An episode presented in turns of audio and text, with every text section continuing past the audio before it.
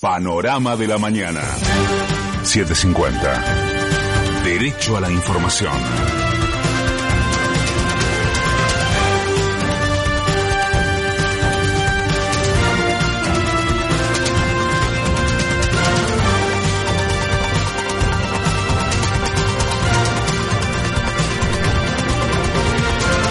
Buenos Aires, humedad 84%, temperatura 20 grados 8 décimas. Centros de vacunación que dispuso la ciudad en el Luna Park y el Estadio de San Lorenzo colapsaron y miles de adultos mayores debieron esperar de pie durante horas bajo el sol. La titular de PAMI, Luana Volnovich, se reunirá hoy con el gobierno porteño con el objetivo de facilitar la campaña de inmunización.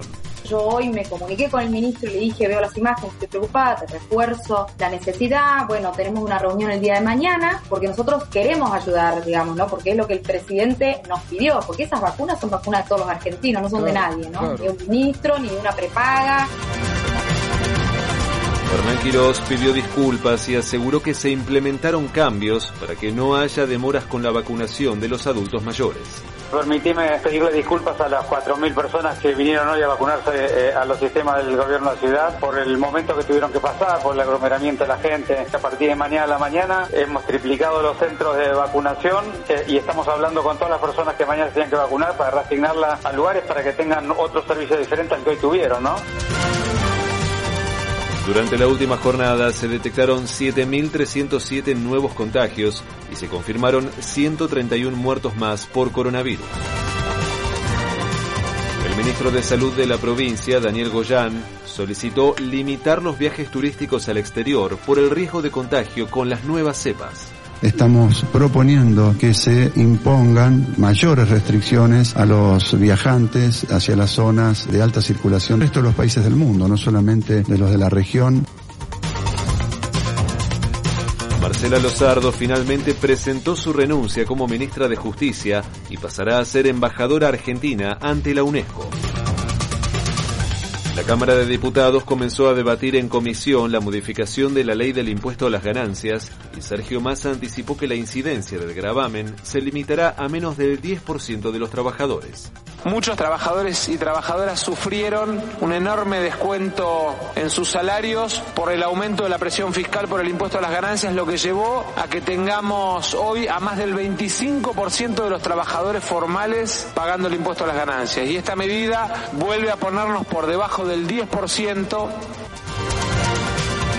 El hermano de Mauricio Macri, Mariano Macri, finalmente fue contactado por el juez Marcelo Martínez de Giorgi y fue citado para declarar el 16 de marzo por la causa Parques Eólicos. Chubut.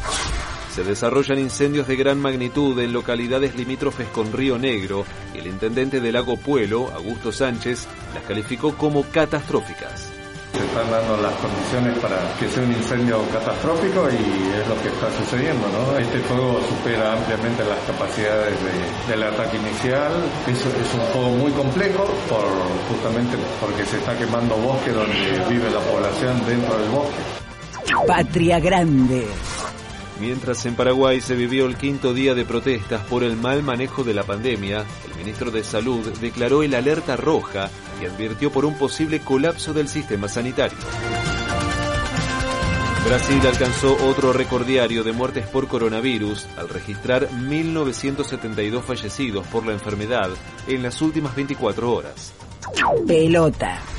Desde las 17 de nuestro país, Barcelona enfrentará a Paris Saint-Germain por la vuelta de los octavos de final de la Champions League y con la obligación de remontar la goleada por 4 a 1 sufrida en la ida. La nubosidad irá en aumento a lo largo de la jornada con una máxima de 29 grados. En este momento el cielo está algo nublado en Buenos Aires. Humedad 84%, temperatura 20 grados 8 décimas. Federico Martín. Panorama de la mañana. 750. Derecho a la información.